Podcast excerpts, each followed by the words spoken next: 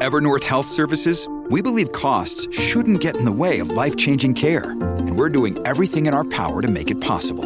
Behavioral health solutions that also keep your projections at their best? It's possible. Pharmacy benefits that benefit your bottom line? It's possible. Complex specialty care that cares about your ROI? It's possible. Because we're already doing it. All while saving businesses billions. That's Wonder made possible. Learn more at evernorth.com/wonder.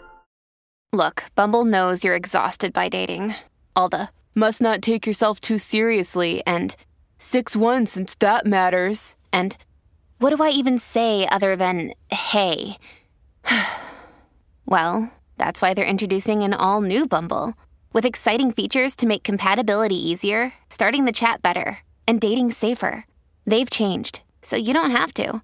Download the new Bumble now.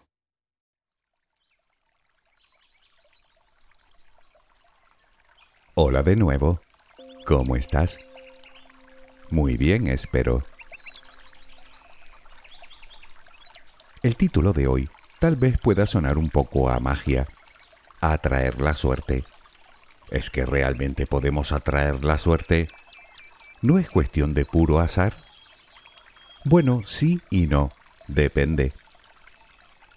Por norma general, pensamos que la suerte es la suerte, y ya está, la tienes o no la tienes. Sin embargo, habrás oído decir que la vida se parece un poco a una partida de cartas. Pueden tocarnos buenas o malas cartas, y es verdad que eso no lo podemos controlar.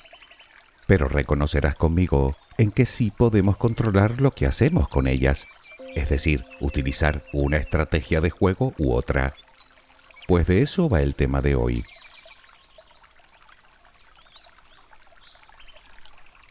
En cualquier caso, si piensas que te voy a dar un truco para que te ganes el sorteo al que juegas regularmente, te vas a llevar una decepción. Ese truco no existe. En este tipo de casos, puedes tocar madera, o tener un buen montón de amuletos, o hacer mil rituales diferentes que no van a influir en el resultado final. La ley matemática de la probabilidad es bastante clara en este respecto. La única manera de aumentar tus probabilidades es comprando más boletos. Y aún así me temo que no hay garantía de nada. Pero, ¿y para el resto de la vida? Hablamos de la suerte en el trabajo, en el amor, en la familia, en las amistades, en la economía, en los proyectos. ¿Realmente podemos atraer ese tipo de suerte? ¿Por qué hay personas que parecen tener buena suerte a las que todo o casi todo les sale bien, mientras que hay otras a las que la suerte parece no sonreírles nunca o casi nunca?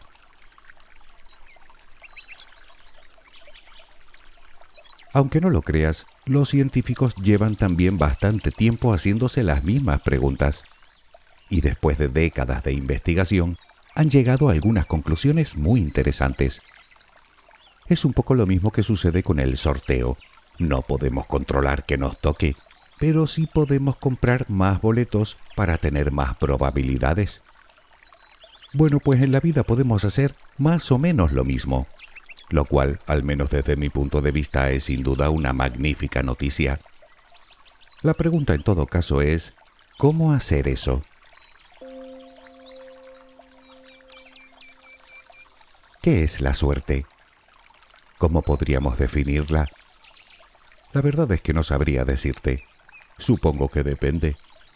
En principio, la suerte sería el resultado positivo de un evento poco probable que ocurre fuera de nuestro control más allá de nuestra voluntad o intención. Pero, ¿es así? ¿La suerte siempre es positiva? El mismo Dalai Lama dice que a veces no obtener lo que deseamos es un magnífico golpe de suerte. O como dicen los chinos, cuidado con lo que deseas, no vaya a ser que se cumpla. Si lo piensas un poco, la suerte puede ser también bastante relativa.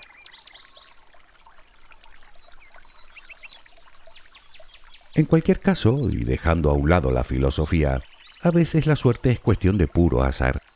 Es decir, cuando el acontecimiento en cuestión, sea cual sea, corresponde única y exclusivamente a la ley matemática de la probabilidad, de tal manera que nada, absolutamente nada depende de mí. Por ejemplo, el momento y el lugar en el que nací, la familia que me tocó, el lugar que ocupo entre mis hermanas, las decisiones que tomaron por mí cuando aún era un niño, las acciones y decisiones de los demás y otro montón de circunstancias sobre las que no tengo ni he tenido nunca ningún control. Pero no siempre es exactamente así. Volviendo al ejemplo del sorteo, que me toque o no me toque depende de la fortuna, del azar, es verdad. Pero si no compro el boleto, tocarme seguro que no me toca. Por lo tanto, siendo verdad que nuestra vida está plagada de eventos que escapan a nuestro control, también es cierto que incluso en una situación donde dependo del azar, una parte de responsabilidad sí que tengo, aunque vale que en este caso mi margen de maniobra sea muy escaso. Quiero decir que puede haber una parte de suerte en las cosas que nos suceden, cierto, pero nos guste o no, también hay una parte de responsabilidad.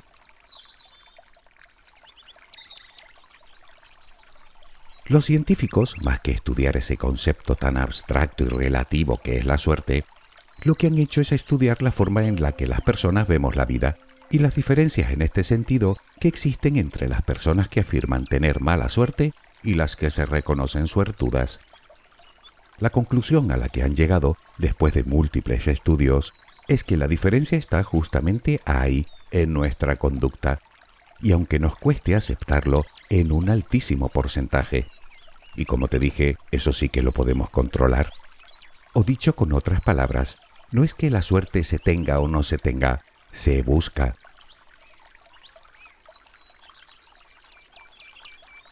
Pongamos un par de ejemplos para verlo más claro. Me presento a una prueba de examen y resulta que suspendo. Podría argumentar que era una prueba extremadamente difícil. Podría escudarme en que casi nadie aprobó o que el profesor que corrigió mi examen me tiene manía. Vaya caramba, qué mala suerte tengo. Pero, ¿es así? ¿No podría ser que no he estudiado lo suficiente? ¿Que no me he esforzado como debía? ¿Cuánto de ese suspenso es responsabilidad mía? Otro ejemplo. Busco trabajo. Llevo años enviando el mismo currículum por Internet a todos lados, pero nunca me llaman. Sí, puede ser mala suerte, pero ¿es solo eso? ¿No podría ser que el currículum está mal confeccionado? ¿O que no está lo bastante claro? ¿O que no está lo suficientemente completo? ¿O que me falta preparación? ¿O que no lo estoy enviando a los lugares correctos?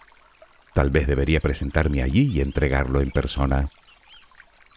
El caso es que podríamos pasarnos un buen rato poniendo ejemplos de este tipo, en el amor, en los negocios, y seguir lamentándonos de nuestra mala suerte. Pero mientras no nos hagamos la pregunta del millón, no vamos a lograr nada.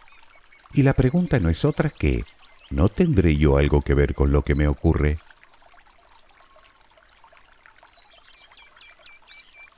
Es cierto que determinadas circunstancias escapan por completo a nuestro control, pero también es verdad que en la vida, dependiendo de nuestra conducta, podemos obtener un resultado u otro, Obviamente siempre podemos echar las culpas a circunstancias ajenas a nosotros. De hecho es lo que más solemos hacer. Pero si te preguntabas qué diferencias existen entre una persona con suerte y una que no la tiene, aquí tienes una.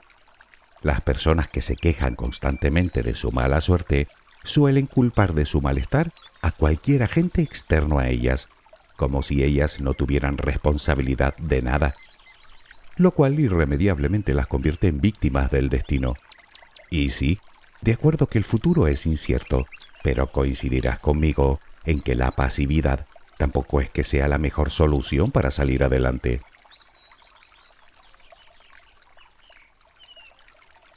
A esta forma de atribuir los acontecimientos que nos suceden en la vida, en psicología se le llama locus de control externo. Nada depende de nosotros, así que simplemente no hacemos nada. Como se suele decir, nos sentamos a verlas venir, esperando que el paso del tiempo solucione todos nuestros problemas. Nos inventamos un montón de excusas para justificar nuestros fracasos y nuestra pasividad. Excusas que no sirven sino para incrementar nuestra sensación de mala suerte. Y puede parecer la actitud más cómoda, pero desde luego no es la más apropiada. porque nos estaremos quedando sin iniciativa e instalando en el conformismo. Y es que el problema está en algo que comentábamos en el audio anterior sobre la indefensión aprendida.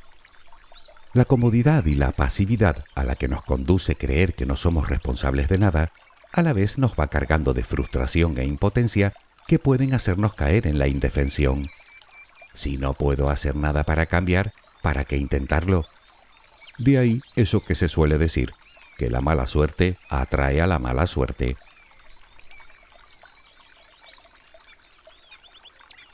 Lo contrario al locus de control externo, supondrás que es el locus de control interno.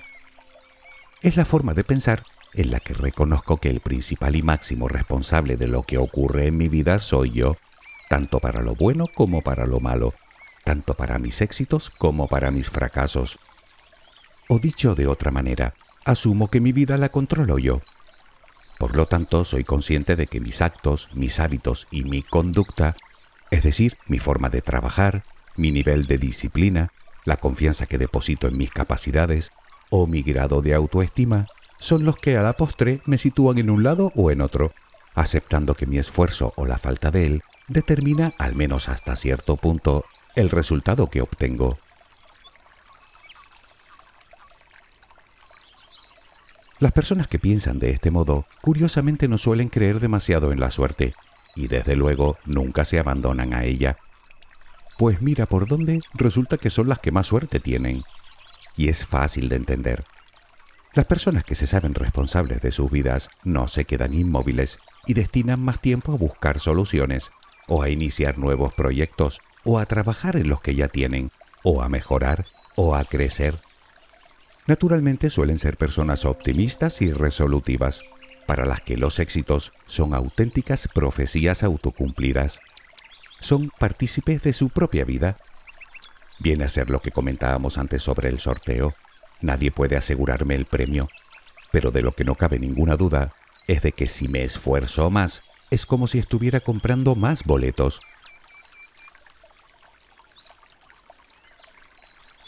La ciencia ha descubierto que no todos los tipos de personalidad tienen, digamos, la misma suerte.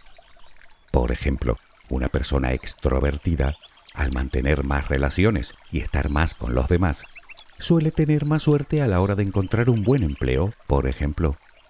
Por contra, a una persona ansiosa le ocurre todo lo contrario, porque su mente agitada le dificultará las relaciones y abrirse a lo nuevo, y por ende a reconocer lo que sucede a su alrededor lo cual a su vez le impedirá aprovechar esas oportunidades que se le brindan. Mientras que una persona extrovertida y dinámica tendrá siempre más probabilidades de estar en el lugar preciso y en el momento adecuado.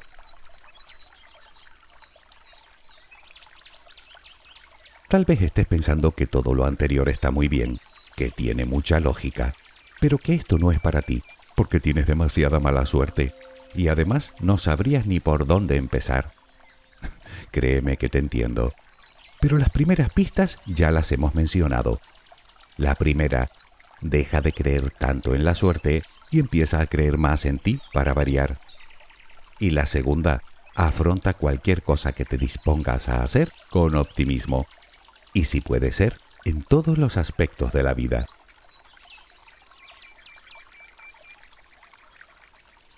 El optimismo es clave. Resulta que las personas optimistas se arriesgan en nuevas empresas y no les da miedo probar cosas diferentes simplemente porque esperan tener suerte. Tal vez un exceso de optimismo para ti no sea más que un puro autoengaño, pero lo cierto es que para las personas optimistas no es así, puesto que es esa forma de pensamiento la que las hace capaces de aprovechar cualquier ocasión de mejora. Y es que creer que las cosas van a salir bien nos empuja a intentarlo, a perseverar, porque tenemos confianza en nosotros mismos. Según diversos estudios, ser un poco ilusos, por llamarlo así, nos hace ser más productivos y mejora nuestra capacidad para trabajar en equipo. Además nos hace más tolerantes tanto al dolor como a la frustración. Y algo aún más ventajoso, nos sesga positivamente es decir, que nos hace centrarnos en la parte buena de cualquier situación.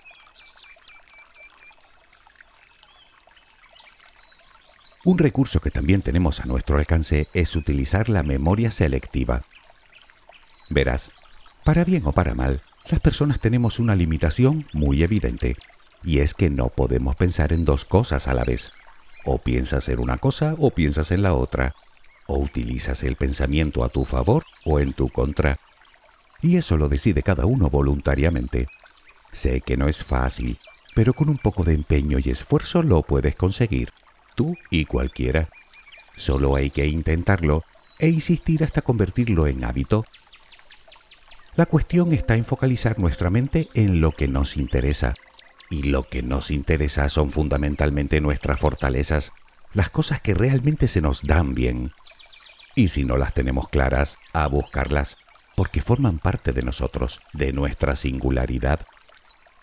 Por lo tanto, empieza a pensar en tus puntos fuertes y en las veces que sí tuviste éxito, en las que te salieron las cosas bien, en las que diste todo para conseguir algo, en las que obtuviste recompensa por tu esfuerzo.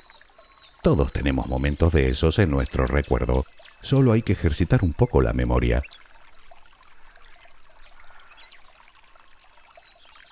De todas formas, nos engañamos si pensamos que a la gente con suerte siempre le sonríe la fortuna. De ninguna manera. Ellos también están expuestos a los vaivenes de la vida, igual que cualquiera, pero enfrentan la adversidad de forma diferente, centrándose en lo positivo y aprendiendo de ello. Esa carga de positividad les procura la confianza, la seguridad y la motivación, tanto para seguir adelante como para afrontar nuevos retos. Además, las personas con suerte no solo tienen el convencimiento de que cualquier tropiezo en la vida les traerá algo mejor a medio largo plazo, sino que tomarán medidas constructivas para que no les vuelva a pasar. Digamos que intentan protegerse contra la mala suerte.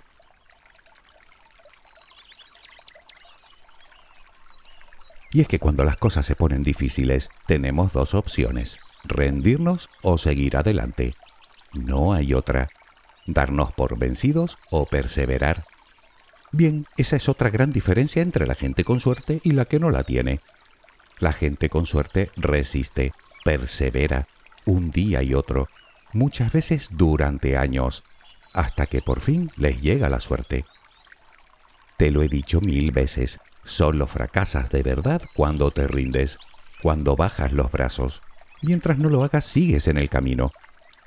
Te lo digo de otro modo, mientras no te rindas, estarás llamando a la suerte.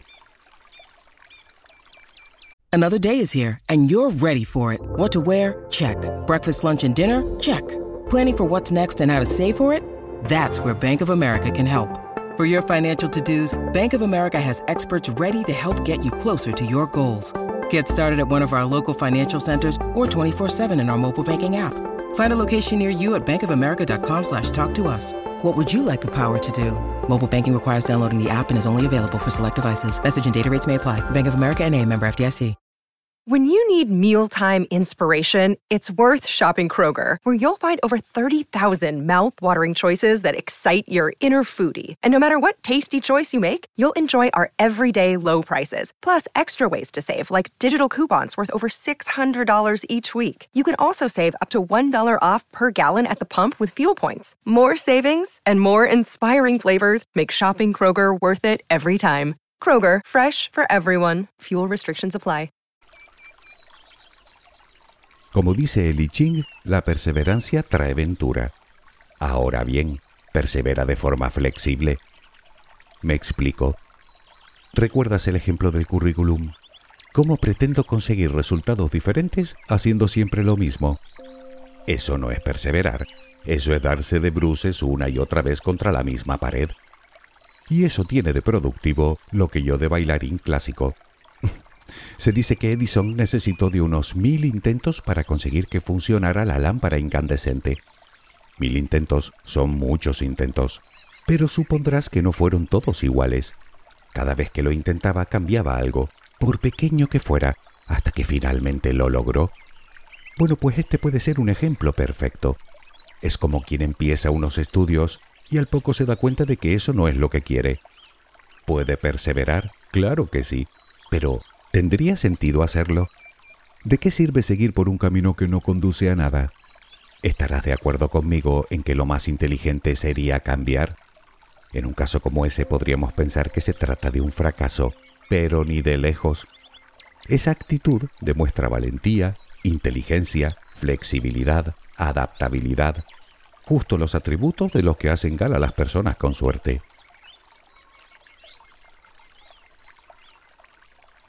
Y aquí tenemos otra de las claves fundamentales, salir de nuestra zona de confort.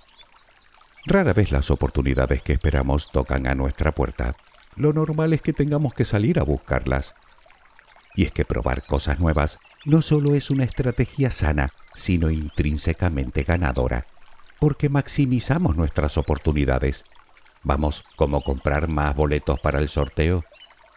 Es precisamente lo que hacen las personas con suerte. Y si lo reflexionas verás que es una obviedad.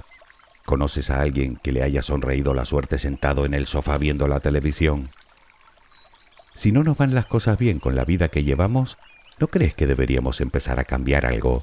Exponernos a situaciones nuevas, abrirnos a nuevas experiencias, a aprender cosas diferentes, ampliar nuestras relaciones o, por qué no, directamente cambiarlas? Sabes perfectamente que los estados emocionales se contagian, se pegan como un virus.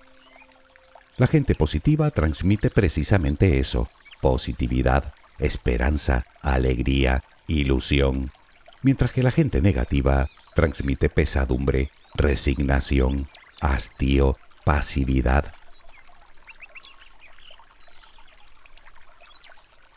Por último, haz caso de tu instinto. En los estudios realizados, el 90% de las personas consideradas con suerte hacían caso a sus corazonadas y cerca del 80% afirmaba que su intuición había sido fundamental para alcanzar el éxito. Por el contrario, las personas que afirmaban no tener suerte rara vez se guiaban por ella, fundamentalmente porque desconocían la procedencia de esa información, lo cual les producía más ansiedad todavía es lo que llaman parálisis por análisis, es decir, el exceso de reflexión ante la toma de decisiones. Sin embargo, debemos entender que la intuición no responde a ciencia infusa, ni a la magia, sino a la sabiduría más primaria. En realidad, la intuición viene a ser la detección inconsciente de patrones, patrones que nuestro cuerpo y nuestra mente recuerdan, pero que nuestro yo consciente no. Por decirlo de alguna manera, es como si nuestro cerebro supiera más que nosotros mismos. ¿Es infalible? Te preguntas. En absoluto. Pero es una forma muy eficaz de afrontar las dudas, escuchándonos. Optimismo, flexibilidad, salir de nuestra zona de confort para maximizar nuestras oportunidades, hacer caso de nuestro instinto, cuidar nuestras relaciones, echarle un poco de valor a la vida y nunca, nunca, nunca rendirnos. Y apuestos también nos vendría bien mantener nuestra mente en el presente y bien abierta, y obviamente confiar en nosotros mismos. Reflexiónalo. Al final de lo que se trata es de eso, de jugar lo mejor posible con las cartas que la vida nos ha dado, o de comprar más boletos para el sorteo si lo prefieres. Así es como actúan las personas que tienen suerte. Insisto, nunca hay garantía de nada, pero la ciencia te asegura que si actúas como ellas, tienes muchas probabilidades de que la suerte te visite más a menudo. Claro que pensarás que todo esto no es muy distinto de las cosas que ya te he contado infinidad de veces en otros tantos audios, y que de fácil no tiene nada. bueno, nadie dijo que lo fuera. Pero, ¿Quieres tener suerte o no? Pues esa combinación de estrategias es sin lugar a dudas la ganadora y avalado por la ciencia nada menos. Yo creo que merece la pena al menos intentarlo. ¿Tú no? Espero que tengas una luminosa jornada. Hasta muy pronto.